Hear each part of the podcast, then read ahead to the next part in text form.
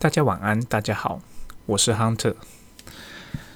最近在听很多的 Podcast，就是觉得这些人都好厉害哦。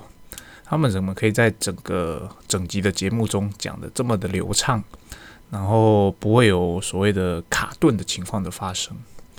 我自己在录的时候，就会觉得有些时候讲到某个断点，哎，脑袋会忽然间空了。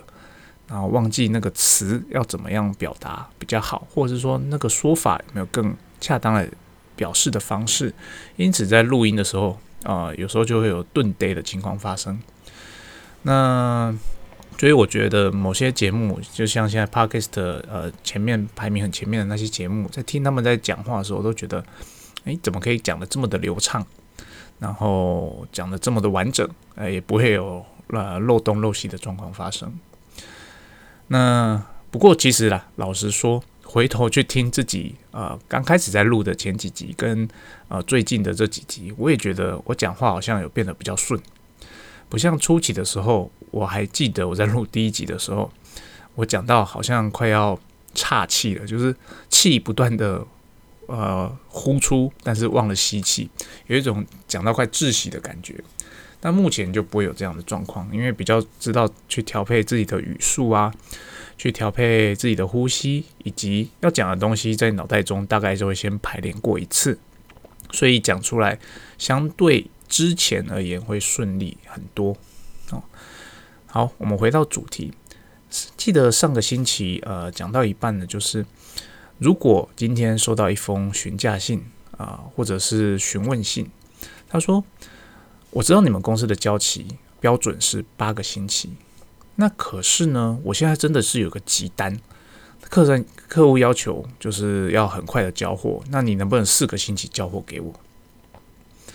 我相信应该呃有做设备外销的，哎不一定是设备外销，我像有做外销的人，你应该多多少少都会收过这样的信，就是说我有急单，你如果有货的话，我马上可以下订单给你，或者说我有急单。你交期能不能缩短？收到这样的信呢？呃，我们当然有制式的回复的方式，就是说，嗯，好，我们会努力看看，你赶快把订单给我。这个是最标准的制式方式。但是有些经销商他会锲而不舍的要求你给他一个承诺，就是说，诶，虽然说我说我会努力看看嘛，那但是我并没有承诺你我一定会做得到哦。那有些经销商他就说，你能不能承诺我四个星期？就是比方说某年某月的某一日，哦，你就是可以准时的出货。遇到这种情况怎么办呢？你明明就知道，你只要答应了，那这个订单就会是你的。那但是你又不敢去承诺说，诶，这个四个星期我能不能交出来？哦，在这边给大家一个思考的方向啊，回头去看一下自己公司啊产品的交期。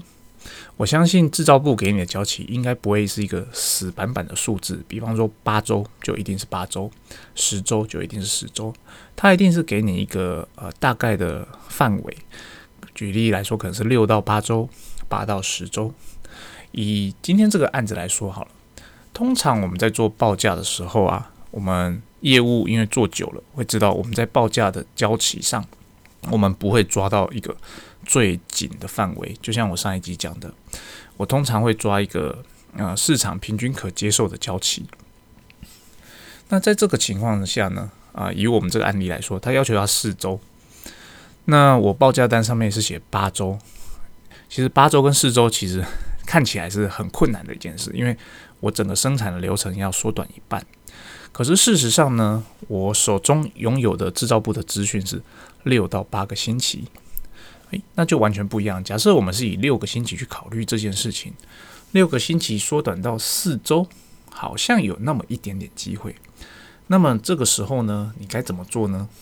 其实你有很简单的方式啦，你可以跟他说：“嗯，四周有困难呢，那能不能跟客人协调一下六周呢？”哎，我从八周降到六周了，那你也去跟你的那个 buyer 那边讲一下。那你能不能交期 delay 个两周啊？来来回回，你可能最后得到的答案会是个五周。这种情况下，你就会发现，诶，你跟他协调之后，他让步了一点，那对你而言，你也是从六周让步到五周。那这个情况下，在对工厂而言，他就有机会去做，呃，可能用赶工的方式、加班的方式，想尽办法把这个订单从原本的六周最快的交期再缩短一点到五周。啊，这是一个普遍的安全的沟通的方式。但是呢，如果这种案子常常发生的话，这工厂他那边一定会受不了。他说：“你每个案子都是急单，你每个案子都要我们加班赶工。”久而久之啊，工厂会不愿意哦，怎么讲？会不想要，就是帮助你去赶工这件事情。他会希望你可以回归到正常。所以呢，这个方式嗯，不是一个呃长久之计。也就是说，如果你常常收到这样的询价，就是这样的要求的话，其实基本上我们应该要想办法去教育我们的经销商，说我的最快交期。就是，比方说，就是六六个星期，那我报给你的都是八个星期，所以你在经销商你在报价给你的客人的时候，你本身在预度上你也要稍微再抓一点点，好让双方都好做事，让双方都好做。当然，这个前提是我前一集有讲到的，终端买主他那边能接受的最长的交期大概是多久？以我们这个产业界来讲，大概就是十二周，所以他也不能太夸张，所以他可能真的没有预度。那这个情况就是我们这边要尽量的帮他。那其实呢，还有一个呃可以处理的方式。今天客人跟你要求说：“诶，我要四周。”那身为业务，我们当然很想拿订单嘛，我们就会想尽办法，就用前面的方式去跟公司协调啊、开会啊，能不能挤出四周的生产的时间呢？诶，但是呢，老实说，有些时候啊，即便你做了这些，怎么讲事前的作业。还是有可能，就是，诶，有我争取到四周了，然后经销商说，哦，好，感谢你。过了一个星期，完全没有回音。诶，追踪经销商说，诶，那不是很赶吗？你怎么没有没有 feedback 回来？说啊，没有啦，那客人他决定不买了。你会发现，你做了这么多前期的工作，然后你也给公司这么多压力，公司也为了你这个案子去讨论过后，结果发现，诶，没有订单。这个时候其实是身为业务的一方啊，其实是很难对公司交代的。尤其是他们那么挺你，我都为了你这个案子去开会讨论，结果你没有把订单拿回来。所以说呢，并不是每一个案子都需要去做这样的讨论的。如果不做这样讨论，我们有哪些方式呢？哦，这边给大家一个简单的建议。老实说啦，我会建议，如果你们公司的标准交期是六到八个星期。而今天来了一封信，说：“哎，我有急单，你能不能四周帮我出货？”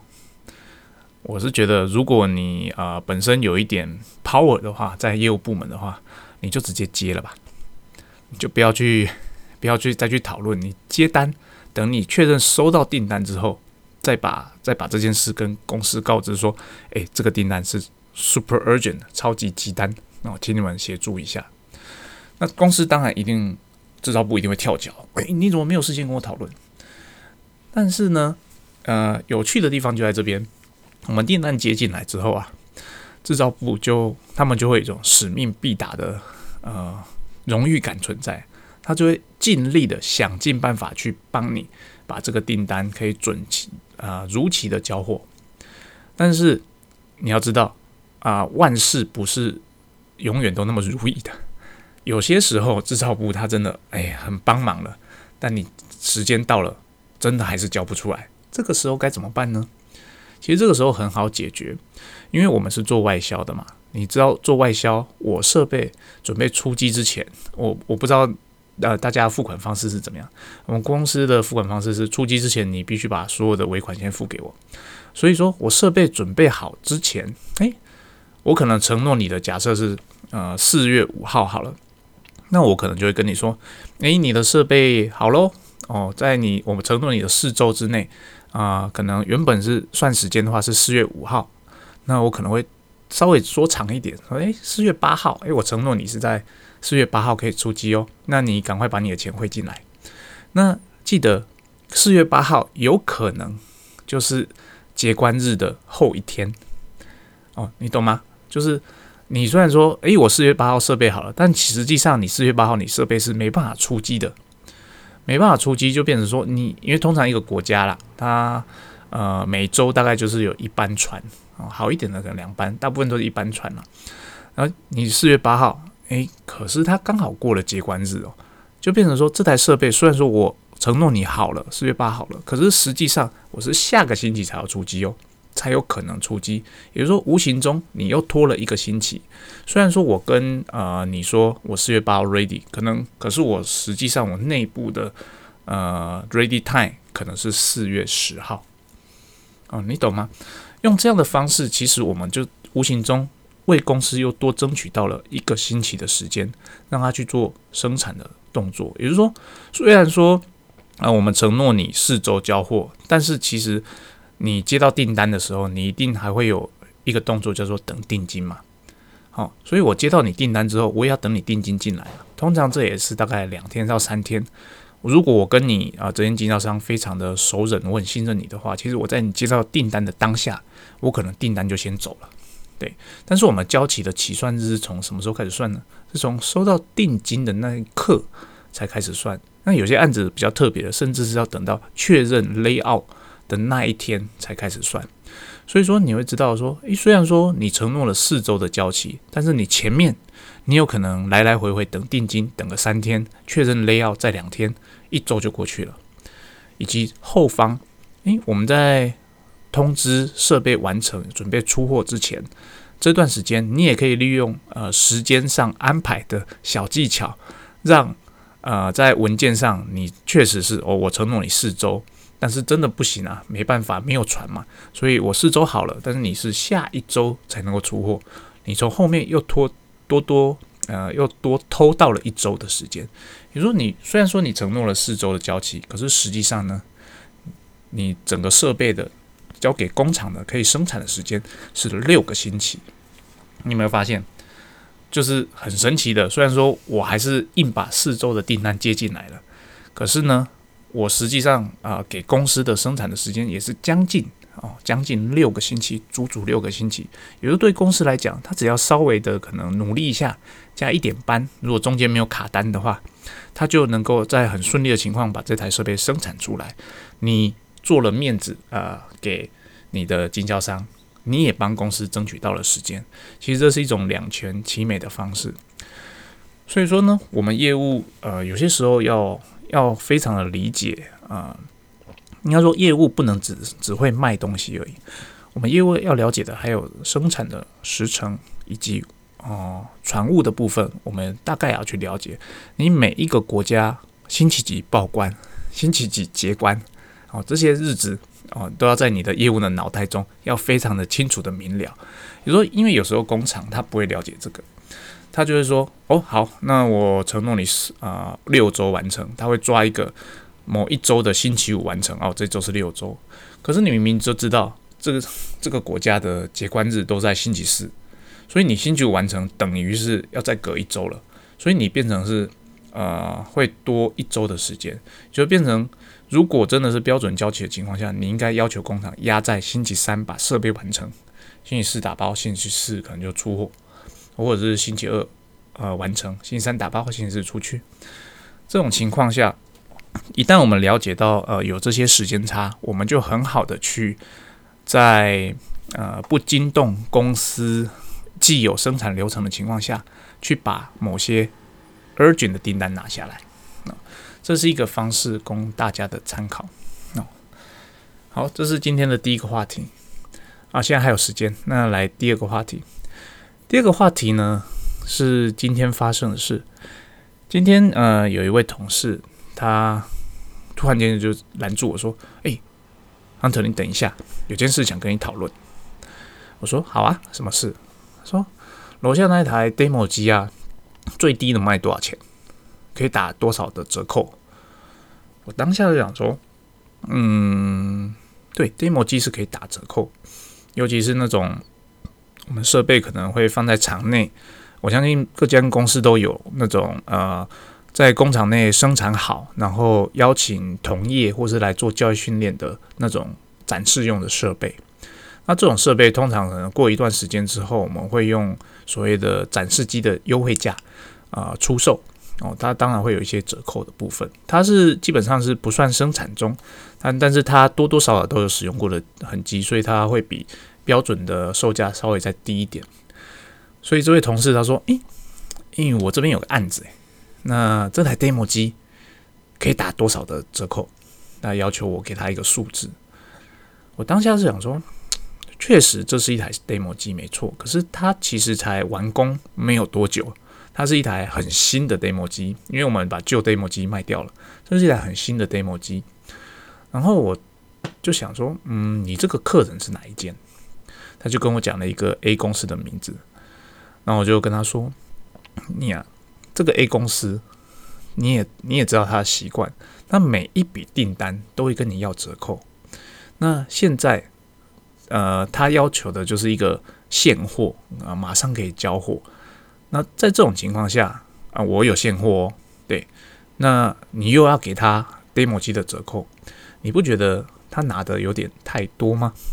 啊，因为我可以满足你现货的要求，你同时又要我在价格上给你抵账，你不觉得有点太过分吗？啊，诶，他听一听，觉得嗯，可是他他很想要，因为你知道，身为业务嘛，他就是很想要卖。他说，可是人家知道这一台是 demo 机啊，那价格上。就是应该有折扣啊！我跟他说，demo 机没错，但是你要知道，我们呃公司的立场上，就是我能够对呃多多多为公司赚钱，那是多好的。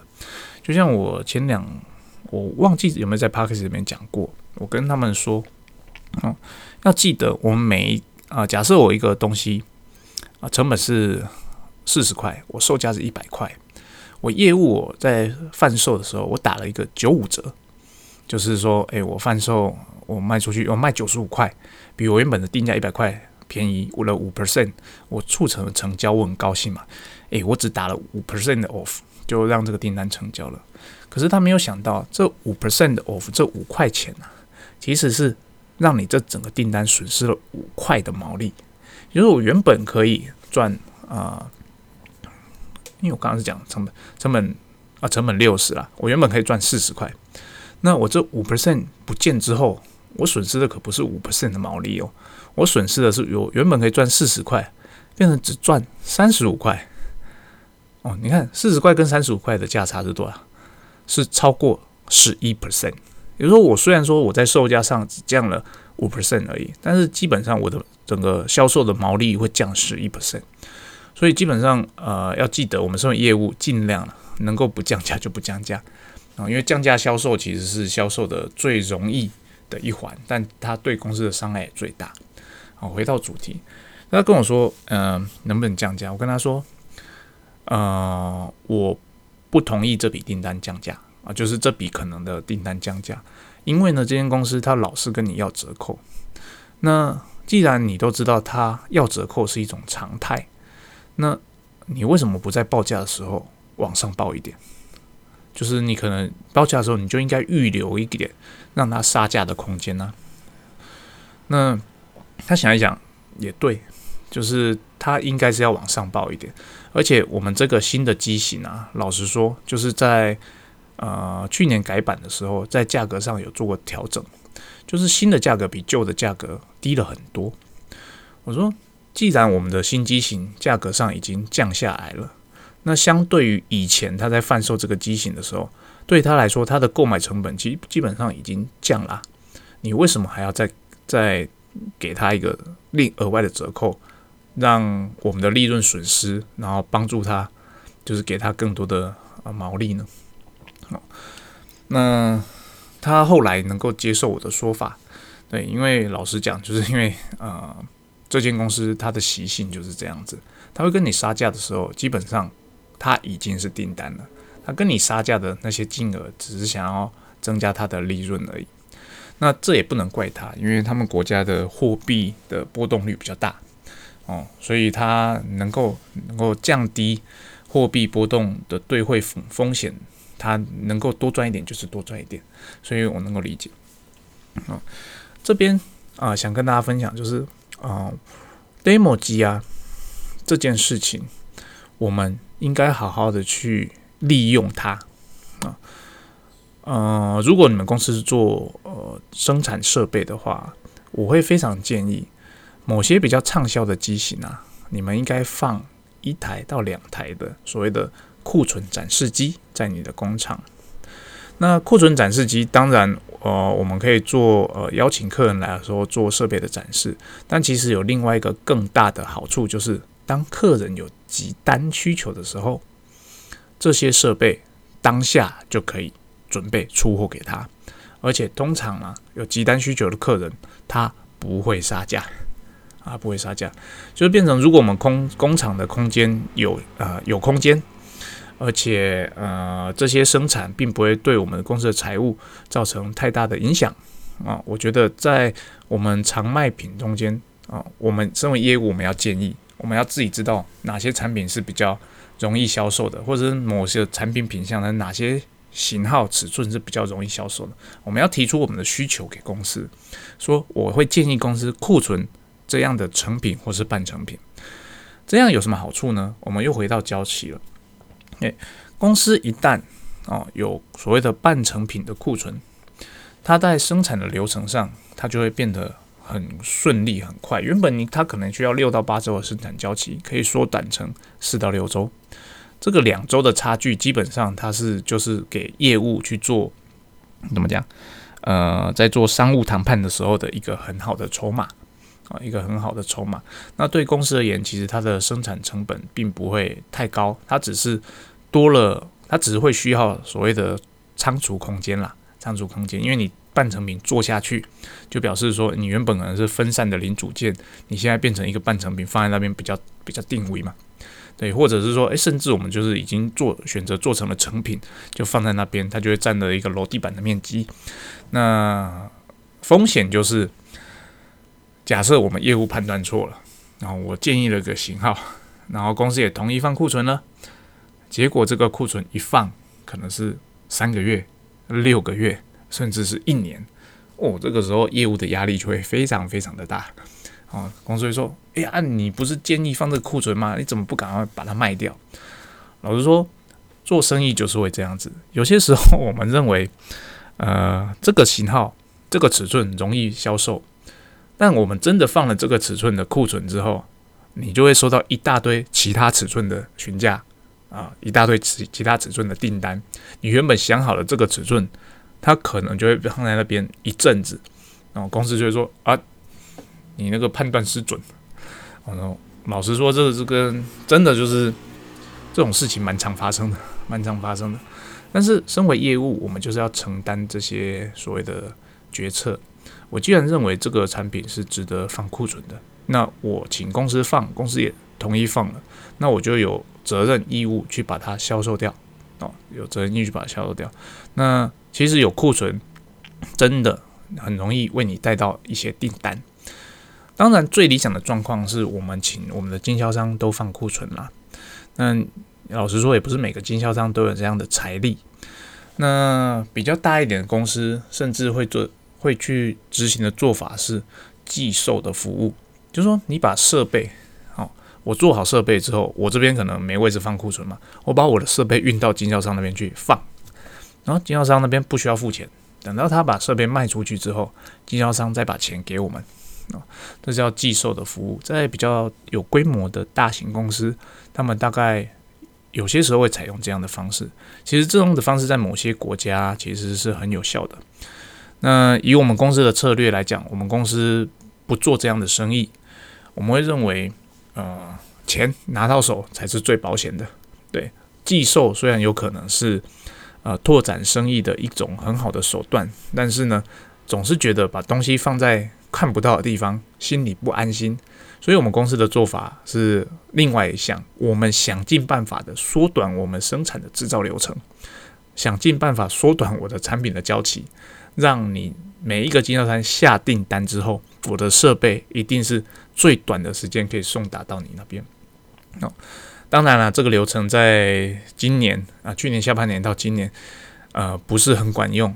不是很管用的原因，基本上就是运费的关系嘛。一个是运费，一个就是运费的呃运输的传奇哦，现在变得很不可控啊。大家也知道前一阵子那个苏伊士运河的塞港事件，那好不容易它疏通了啦，但是我想，呃，这也会影再影响到我们的运输业一段时间，对我们的出口业其实来讲，其实我老实讲，其实算是不利的影响啦，不利影响。虽然说工具机的订单在，呃，这一两个月，哦，我听说是成长的非常多，但老实说，我们这种运费的问题不解决的话，啊，它对我们的销售来讲，长期来讲是负面的。虽然说我们经销商那边会把这些都转嫁到客人的啊付付的总金额上面，但有多少客人会愿意一而再再而三的加价去付这些他原本可以省下来的这些运费呢？啊啊，有这种情况的发生，很多客人他可能就会考虑，那我不要买进口产品，我要买可以在我本国生产的产品。相对来讲，虽然说我可能在，比方说在先进国家，我的当地制造的成本比较高一点，但是因为现在运费很高嘛，所以我从台湾要运过去，加上那些运费、关税之后，说不定我在当地买可能没有什么价差，甚至还有可能比较便宜。老实说，这样的情况其实已经在发生了，已经在发生了。所以我们在做外销的，呃，就是在这段时间真的是要。努力再努力啊！用各种的方式，要好好的帮助我们的经销商去拓展他的生意啊。那，诶，不好意思，后面好像又有一点点离题哦，下次会再注意一点。那今天就跟大家分享到这边，谢谢大家。